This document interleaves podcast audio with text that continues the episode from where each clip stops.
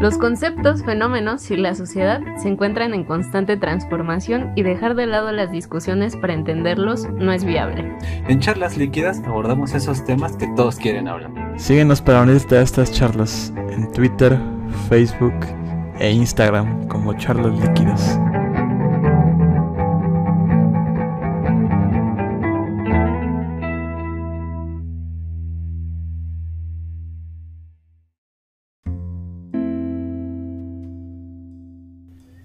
Hola, bienvenidas y bienvenidos a un episodio más de su podcast Charlas Líquidas. Cuéntenos amigos de qué vamos a hablar hoy, ¿cómo están? Hola, hola, ¿qué tal? Bello público, ¿cómo están el día de hoy? Yo, al igual que Laura Sat y próximamente Orap, pues me encuentro, me encuentro bien y a la vez un poco triste, ¿no? Acerca del tema que nos reúne el día de hoy. Pero ¿cuál es ese tema que nos reúne el día de hoy, querido Arap? Ilústranos un poco, por favor. Bueno, el tema que nos reúne en esta ocasión es ni más ni menos que la soledad, querido Kit, querida Labrazat. Un concepto tal vez algo muy, muy fuerte para algunos y para otros que solamente signifique la ausencia de algo o simplemente nada, ¿no? Pero pues ya lo iremos discutiendo a lo largo de este episodio. Díganme, ¿qué, qué concepción tienen? ¿no? ¿Qué es lo primero que se les viene a la mente ahorita con el concepto de soledad a ustedes? Con el concepto de soledad, así como tal nada más. Ah, no sé, es que hay, bastantes como que aproximaciones o como condiciones que propiamente o cambian para bien o cambian para mal, que es casi como que la connotación con que tenemos este, este concepto de soledad, ¿no? Como que siendo nosotros un animal social, lo, estar solos es incluso dentro de nuestro aspecto biológico algo que no se puede concebir tan fácilmente. O sea, somos personas que nos encontramos constantemente pues reunidos, em, que intercambiamos un montón de cosas y aún así este, este concepto de soledad llega ¿no? en, en, sociedades pues últimamente contemporáneas como la nuestra a presentarse como un problema, como un estigma, como algo, pero se encuentra ahí, ¿no? Y es como bastante increíble como decir ok, el, ser humano es un ser eh, social por naturaleza, pero existen estos problemas de la salud mental y todo lo que deriva con ello, la soledad. me parece un, concepto bastante extravagante, ¿no? Aunque se puede decir tan fácilmente. Sí, justamente cuando decidimos que íbamos a hablar sobre esto, yo pensé, ¿qué implica soledad? Y no es una respuesta fácil porque si bien parecería que pues es simplemente estar tú en, otro lugar como lejos de, de otros sujetos, pues también nos damos cuenta que muchas veces esa sensación o sentimiento de soledad se vive a pesar de estar rodeado de gente, ¿no? Supongo que se ha agudizado mucho en en esta sociedad moderna porque como, como bien lo dice Kiev, somos sociales por naturaleza o exigimos ese aspecto social em, como que últimamente o en, este, en estos tiempos parece que no somos capaces de, de alejarnos del mundo, ¿sabes? Del mundo social en, muchas formas. Y siento que por eso se ha agudizado el aspecto de, de estar solos o sentirnos solos a pesar de que, pues como tal en la vida cotidiana, no lo estés. Ya, ya, como que estas descripciones de soledad principalmente siento que van un poco más hacia el aspecto psicológico, ¿no? Que más allá del aspecto eh, físico, ¿no? Directamente de estar solo, de no estar rodeado por nadie, ¿no? Que o sea, puede describirse como una idea de soledad, pero la idea de soledad como que mental también, ¿no? De estar rodeado, ¿no? Alguien tiene, tiene a sus amigos, familia ahí que los ve constantemente, pero se siente solo simplemente porque, no sé, hay algo que no comparte, hay algo que le aflige, cosas así. Bueno, siento que ahorita están yendo hacia esa vertiente. Y pues es curioso. Bueno, yo en este aspecto, en el aspecto, digamos, mental de la soledad dentro de cada sujeto, yo vería como que varias posibilidades, ¿no? Una en la cual eh, lo único que tiene el sujeto eh, aprendido es la soledad, de valerse por sí mismo, ¿no? Entonces se comprende esto como la soledad, no conoce nada más que, que valerse por sí mismo y se encuentra solo constantemente en sus, en sus quehaceres. Y la otra es que precisamente, no la que ya mencionábamos, no la de está solo simplemente porque así algo algo guarda, ¿no? Algo algo tiene ahí que no quiere compartir. Y el otro podría ser un camino más tomado más por decisión, que alguien decide ir solo, ¿no? Que está decepcionado, digamos, de la sociedad y que decide ir solo y a sacarse a sí mismo adelante, ¿no? Algo así como esta película que me llega a la mente Into the Wild, ¿no? Que es aquel hombre que se desapega totalmente de su sociedad y decide pues irse a vivir solo a las montañas.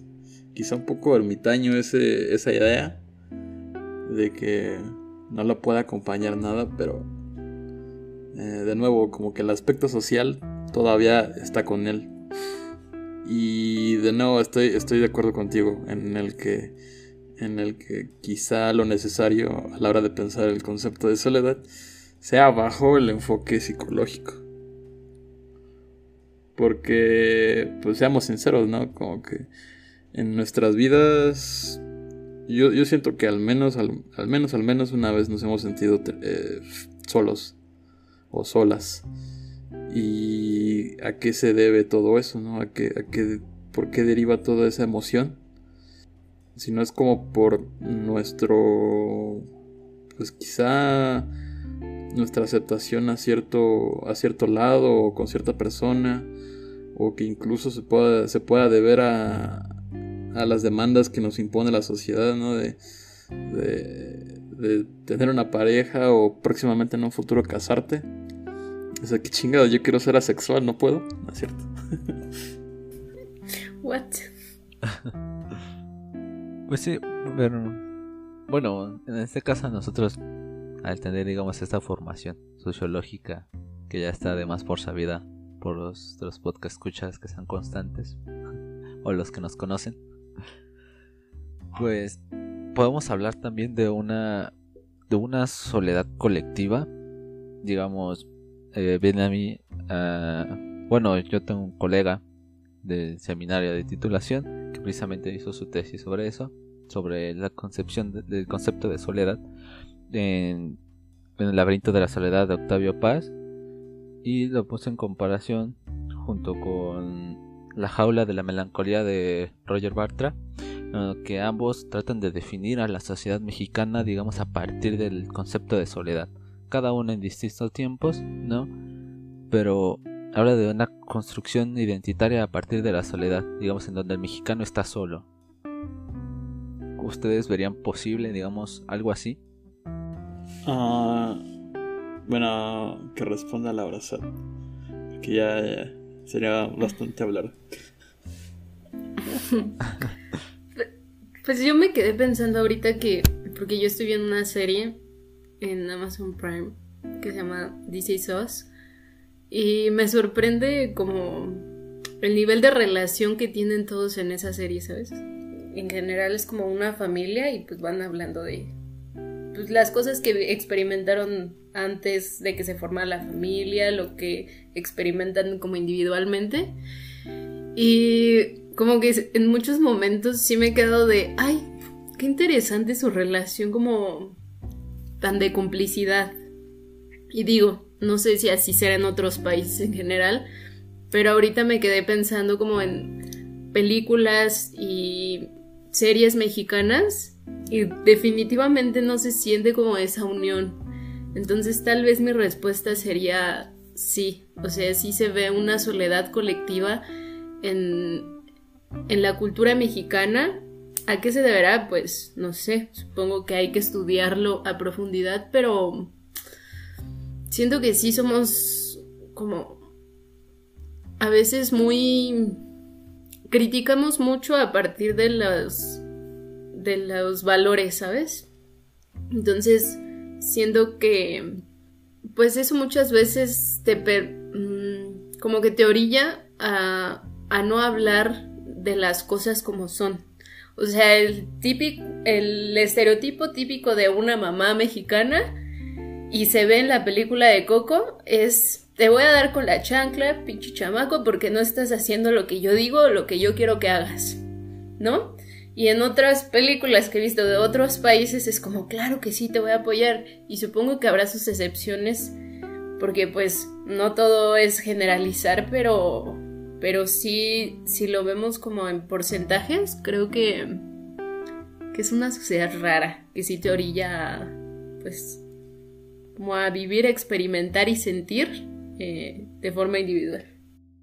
Sí, creo que es bastante el camino que tiene no solo el mexicano, pero sí bastante que ver con el latinoamericano a la hora de, de resolver los problemas que se le vayan presentando o llegar a una nueva etapa de la vida, ese tipo de cosas, ¿no? Y me parece bastante bastante gracioso como este desarrollo dentro de la individualidad como que o sea se, va haciendo más este más pronunciado este grado no de, individualidad pero vaya en países de primer mundo obviamente donde tienes bueno, y no me refiero a Estados Unidos, porque casi no tienes seguro médico de ahí por parte del Estado. Pero donde sí justamente hay una preocupación por parte del Estado eh, a la hora de desarrollar adecuadamente a cada ciudadano en las exigencias que, cada, cada persona se le vaya a presentar. Ahí está esa autoridad para decirte cómo hacerlo y cómo, cómo sobrellevar todo. Y, y yo creo que quizá no sea la parte fundamental de, la, de esta soledad de la que hablamos, pero sí que está muy presente, ¿no? el hecho de, de arreglar tus propios problemas como, como latinoamericano, sea como sea, literalmente. Eh, a mí se, me hace muy, muy presente toda esta idea a la hora de, de ver todo esta... ¿Cómo decirlo? Como este manejo de, de la familia mexicana hoy en día, en el que los padres están envueltos en el trabajo y que al tener un hijo en la familia y que no tienen cierta pues presencia familiar, ¿no? Dígalo de esa forma. Quizás suene un poco este conservador, ¿no? Como que el necesario la figura de la familia, pero al fin y al cabo pues es un parte vital en el crecimiento de un ser humano. Este que busque ese, ese tipo de ese tipo de, de acoplamiento en otro lugar. Y son la mayoría de las veces lugares que no son tan agraciables, por no decir cosas más fuertes. Ya. Ahora, pensando ahorita en esta, en esta idea que planteaba Skid de la soledad, eh, viene a mí las, las palabras de meritocracia que tocamos en algún momento y también digamos la acción racional, ¿no? Ambas en las que pues, el sujeto o el individuo se tiene que valer por sí mismo para lograr sus objetivos, ¿no? Y ya sea en cualquiera, en una puede ser impuesta la soledad, el camino de la soledad, como en este caso ponías el ejemplo de Latinoamérica, que tenía que valerse con los recursos que tenía, ¿no? Para seguir adelante, salir, o el caso de la familia. Y digamos, por otra parte, debido a esta, esa concepción meritocrática, también podría ser este el camino de nación sea una opción, ¿no? Una opción se convierte en opción solamente cuando se tiene la capacidad, ¿no? De poderse solventar a sí mismo. y de poder decidir tomar ese camino diferente. Eh, ¿Ustedes lo creerían así? Digamos que la soledad también puede ser una decisión y en, ciertos casos de... ¿Cómo decirlo? Ah, se me fue la palabra de privilegio o y en, y en algunos casos de necesidad. Muy cierto, muy cierto. Llegan las ocasiones cuando estás harto de todo el mundo, ¿no? que nada más busca refugio en, la soledad. Claro, también está eso, ¿no? Que una vez se harta, ¿no? De estar constantemente chocando con personas, ¿no? O simplemente cuando uno está en el transporte público antes de la pandemia, ¿no? Porque ahora está casi todo vacío. Pero en el transporte público chocabas constantemente, ¿no? Con las personas y decías, ah, no esperen el momento de llegar a, mi casa y entrar a mi cuarto y estar ahí encerrado un rato, ¿no? Unas, unas cinco horas, aunque sea. Unos tres años. Y se nos cumplió. Justo eso dicen, ¿no? Porque la pandemia no llegó cuando estaba en secundaria. Uy, hubiese sido una experiencia muy grata. O en CCH, qué maravilla. Yo creo que sí lo hubiera disfrutado más. En ese, en ese momento de mi CCH yo era más solitaria que nunca. Como que el estar yo conmigo misma era este espacio de privilegio y de paz interior. Pero pues con el comentario que hizo hace rato Kit, me quedé pensando cómo puede afectar tanto a los sujetos, a los individuos en sí mismos y como con sus relaciones con los otros. Me puse a pensar, ahorita no tengo el dato como tal, pero el porcentaje de madres solteras mexicanas es, es muy alto, ¿no? porque son pocos los padres responsables. Y, responsables bien como en cuanto a paternidad, no solo a dar dinero, que eso pues también no son tantos, la mayoría se desligan. Y, y me quedo pensando en los niños, ¿no? O sea, ¿qué pasa con, con los infantes cuando pues la mamá tiene que salir a conseguir dinero para, para sobrevivir y, y ellos se quedan pues 100% en soledad, ¿no? O, si lo ponemos en, en, otros casos, se quedan viviendo con generaciones más grandes con las que se vuelve muy complejo entenderse entre sí. Y, y sucede, ¿no? O sea, este aspecto de que comentábamos antes de, de empezar a grabar que, que la visión generacional a veces es complicada porque pues esperan que ya hayas hecho cosas que ellos hicieron cuando tenían tu edad y y Kid hizo un comentario muy interesante que fue como, pues sí, pero yo no estoy viviendo en tu época. O sea, al final es una cuestión muy distinta y pues tampoco puedes esperar que alguien viva y haga lo mismo que tú, aunque estén viviendo lo mismo a la misma edad en el mismo año. O sea, Está ¿no? Está. Seguirle los pasos a la generación de atrás. Y, y aún peor que te lo restringen en la cara. porque hay algunas otras generaciones que son pues más... Eh, eh, tienen los pies sobre la tierra y saben que, los tiempos han, cambiado, ¿no? La inflación nada pues, ha subido y ese tipo de cosas. Pues obviamente ya no se puede hacer ese tipo de... Eh, llegar a ese tipo de metas en la vida tan fácilmente. Y con esto, a, mí también me encantaría ver cómo o qué opina eso del pasado, ¿no? Las generaciones pasadas acerca de estos conceptos. Porque problemas como la soledad o el estrés o la ansiedad, que son parece que son como problemas muy mínimos o que al menos obviamente no los desconocen, pero no se llevan todo el todo la cómo decirlo el protagonismo del problema y en nuestra en nuestra en nuestra generación pues quizá tampoco sea así pero al menos les damos más importancia. Decimos la importancia de la salud mental ese tipo de cosas.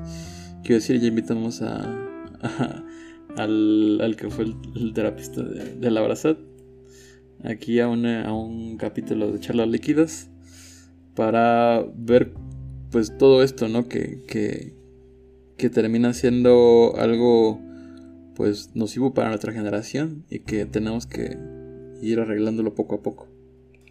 Ahorita me vino un flashback a mi cabeza que voy a intentar, bueno, voy a hablar de una manera un poco extraña como para no dar especificaciones sobre la vida personal de mi familia, pero hay una persona que vive en la etapa de la adolescencia que empezó a ir al psicólogo, salió que tenía que acudir al psiquiatra a tratar algunas cosas y una persona que vive con esta otra persona joven eh, estaba hablando conmigo y yo le dije pues es necesario, es que hay que estar aquí, hay que apoyar porque pues no sabemos, ¿no?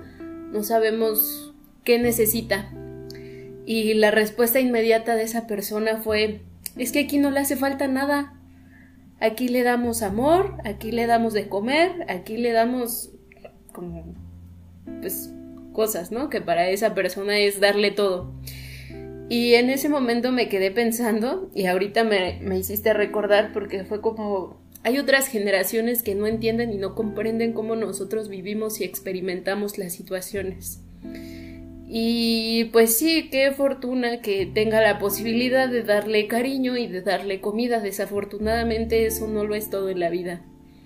Y puede que tengamos muchísimas cosas materiales y muchísimas cosas en muchos aspectos, pero que nos falten muchas otras, ¿no? Y lo podemos notar como, pues no sé quiénes tengan la posibilidad de conocer a alguien que tiene ingresos económicos muy, muy buenos que tiene hijos, eh, a muchos de ellos les hace falta muchas cosas, ¿no? Y desearían no tener todo lo que tienen por poder pasar más tiempo con sus padres. Y puede que pase lo contrario con personas de menores recursos, ¿no? Igual y nunca van de vacaciones y, y tienen muchas limitaciones, pero, pero no, no sienten tanta esta, no experimentan esta falta de algo que pues no sé qué puede hacer porque cada quien en su vida personal lo experimenta de forma distinta, pero pero es muy fuerte, es muy fuerte a veces no tener la capacidad de, de entender que la otra persona tiene falta de algo porque a nuestros ojos no le hace falta nada. Mira, retomando este episodio que ya mencionaba aquí sobre las redes sociales digitales, eh, y hablando de ese tema generacional, eh, puede, puede resultar difícil, ¿no? Que ver que alguien se encuentra, que se encuentra sufriendo de soledad, ¿no? Por alguna cosa, porque en este mundo, en este, en esta realidad que estamos viviendo ahora en constante vigilancia, ya sea por las personas que estamos cercanas, las redes sociales, estar constantemente notificando, ¿no? Ya lo mencionaba aquí en su episodio de en dónde estamos, si estamos bien o no. Eh, no nos queda de otra más que esconder esa soledad, porque en ningún lado podemos estar seguros de que no se nos está observando o que no se nos está exigiendo eh, ser la mejor versión de nosotros, ¿no? Entonces solo quedan estas personas que, que pueden ser este, diagnosticadas con estos problemas de soledad que ya va hacia la depresión, ansiedad, etc. Eh, les queda ocultarlo y no, y no mostrarlo porque se le exige constantemente, ¿no? Eh, se está viendo constantemente y no se le permite un fracaso. Porque el fracaso va a ser directamente por culpa de ellos, ¿no? Ya lo decíamos en esta parte de la meritocracia o de la acción racional, que todo es culpa de los individuos y nunca es de, la realidad ¿no? en la que vivimos. Y esta exigencia, bueno, yo no sé cómo la experimentarán ustedes porque pues claramente no soy hombre, pero me hizo pensar como en esta exigencia de estar bien, que en general siempre se le pide a los hombres como estar bien, ¿sabes? El sentir lo menos posible y el, el racionalizar más supongo que también cansa, porque pues a mí me han pasado cosas, situaciones de la vida que me sobrepasan y voy en el metro o en el transporte público y voy llorando, así como, pues, mi cuerpo necesita sacarlo en este momento y no me voy a esperar a mi casa, ¿no? Y al mundo entero se te queda viendo, pero pues no sé cómo será con hombres. Pues sí, es un poco también... Eh, ¿Cómo decirlo? Ah, que no te pueden dejar reflejar todas esas emociones y en el caso de la soledad que no te digo que sea de las más lights, ¿no? Pero sí de aquellas de las que se puede presentar pues menos síntomas a la hora de, ver una persona. Porque, o sea, yo también este, eh, me he encontrado en, el transporte público llorando, pero pues simplemente han sido eh, situaciones en las que veo que son hasta pertinentes, ¿no? Como en la noche o cuando el transporte está demasiado vacío y, y así no me siento tan expuesto. Y expuesto es una palabra que, vaya, no, no, no es que sea totalmente mala o totalmente negativa, pero es que siempre tienes estas miradas, ¿no? Que, que te acosan cuando llegas a mostrar ese tipo de cosas y más si eres, más si eres hombre. No, pues yo yo estaría como en una situación similar, ¿no? O sea, nunca, o sea, nunca me he puesto yo ahí a, a llorar, ¿no? En el transporte público porque nunca se me hizo una opción, ¿no? Nunca se me mostró a mí que eso fuera una opción, precisamente por esta, por esta visión, ¿no? De, de ser, con, de ser, este, fuertes o constantemente eh, analizarlo todo, ¿no? Como con frialdad a veces. Entonces, pues me cuesta trabajo. Igual en este caso, pues igual uno busca, ¿no? Espacios en los que estar seguros, ¿no? Ya sea en tu casa o, buscar algún otro lugar, ¿no? En el que tú puedas estar solo o, que no te importe que los demás te estén viendo o sabes que te van a ignorar, ¿no? Y en general han experimentado como la sensación de querer romperse y no hacerlo, o sea, simplemente porque es como pensar las cosas y decir no lo vale o algo así. Pues, bueno, de mi parte no, yo, fíjate que el escape que yo encontré, bueno, ya no sé si lo había comentado aquí en el podcast o no, pero, y tampoco me acuerdo si ustedes también, pero nada de las formas que yo tengo, digamos, de, este, de ciertos escapes es a través de la poesía, ¿no? Yo escribo esta poesía, digamos, en estos, en algún momento, ¿no? Que me llegué a sentir solo, eh, escribía que eh, en cierta forma me, volvía yo como ceniza y esperaba la más mínima brisa de un aleteo de una mariposa para que me arrastrara, ¿no? Entonces siento que ahí yo buscaba yo ese escape, ¿no? A través de la poesía. No, yo no nunca traté de, de fracturar, digamos, en la realidad como tal, en la que se me había inculcado que debería de existir, sino simplemente busqué otras alternativas. Qué bello, ¿eh? Qué bello verso. Quizá en un futuro se nos expongas un poco más de ese, de ese ora poeta. Puede ser, puede ser. ah, yo creo que en mi caso, quizá, o sea, como, como, les dije, o sea, eh, cuando en realidad sí te, sí te rompes, ¿no? Como persona y te llegan esos momentos que ya hasta incluso el cubrirte la cara ni siquiera ni siquiera ayuda a eso, a esconderte. Simplemente eh, te delata nada más. Eh, si tiene...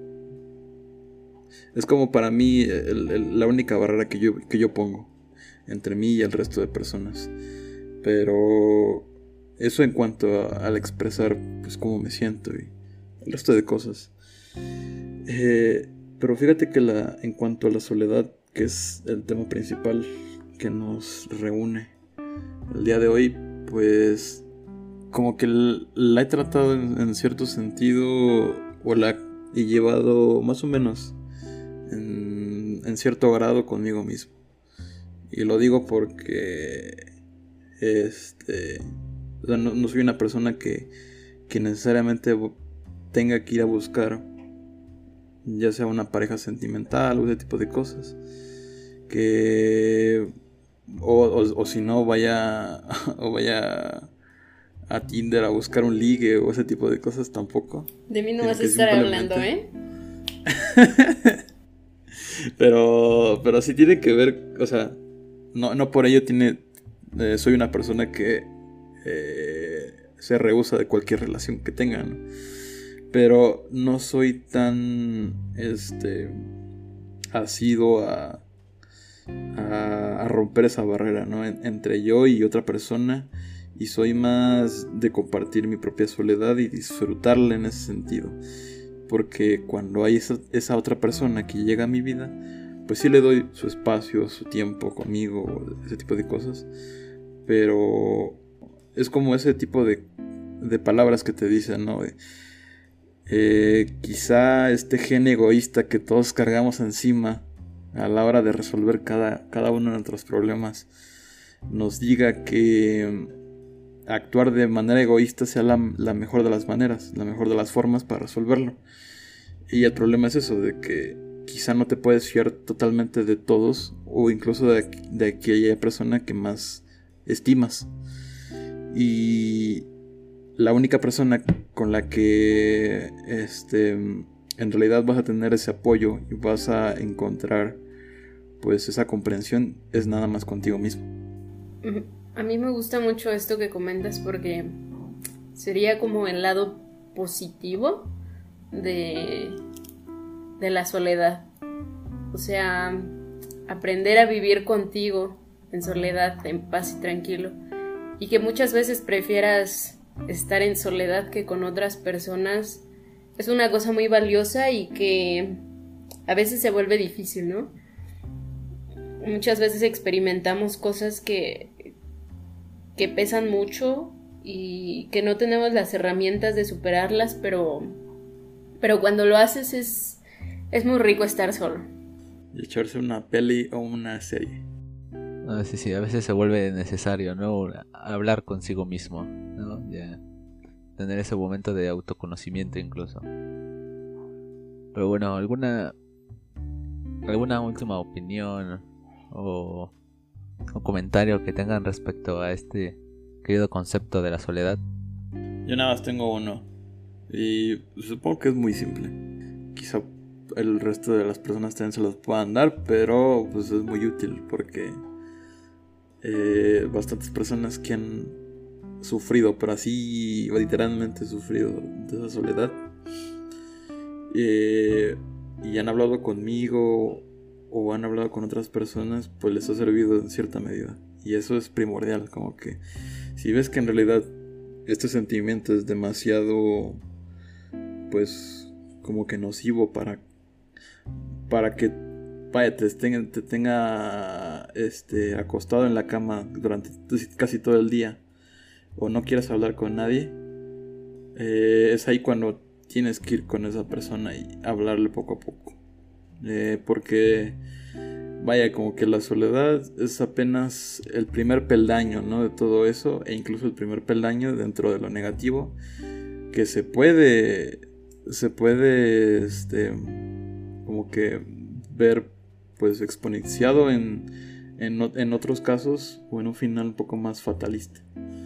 Cosa que no queremos, obviamente, y, y estamos totalmente en apoyo a esa persona. ¿Tú ahora, pues yo creo que quedan muchas cosas, como siempre, que decir. Pero siento que soy la chica consejos en este podcast. A mí me gustaría que, que siempre procuren em, disfrutar, o sea, en general. Si están en soledad como tal, sin nadie alrededor, disfruten ese momento con ustedes, hagan eh, lo que les gusta, vean lo que quieran, escuchen pues, lo que les haga sentir placer, ¿no? Y cuando estén con otras personas, busquen esas personas que, que les hacen sentir lo mismo, porque no, no está cool estar con otras personas que te hagan sentir solo. Entonces, pues esa sería mi conclusión. Siempre busquen estar bien con ustedes, con los demás. Y, y si no lo están, pues busquen la forma. Hay, hay muchas posibilidades, muchas gratuitas si necesitan especialistas.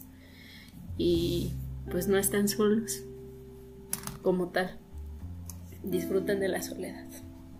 Así es, y yo, bueno, más consejos que eso no les puedo dar. Solamente que si les llega a interesar, digamos, esta mención que hice hacia la tesis de, de mi colega, pues la pueden encontrar en Tesiunam.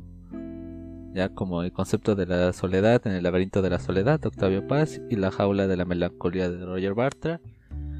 Ya pues búsquenlo como Edgar Antonio Gómez Cabanillas y un saludo ahí a mi colega si es que nos está escuchando. Un saludo, un saludo. Saludo al líquido. y bueno, si les interesa este concepto de soledad, eh, un poco más a profundidad, digamos, en esta concepción de la definición de mexicano, pues ahí les dejo la referencia. Muy buena referencia, a mi parecer. No he tenido el placer de leer la tesis, pero suena que está buena. Bueno, y sin más, los dejamos hasta aquí en este episodio y nos vemos la siguiente semana con un chismecito. Uh, chisme. Adiós. Adiós.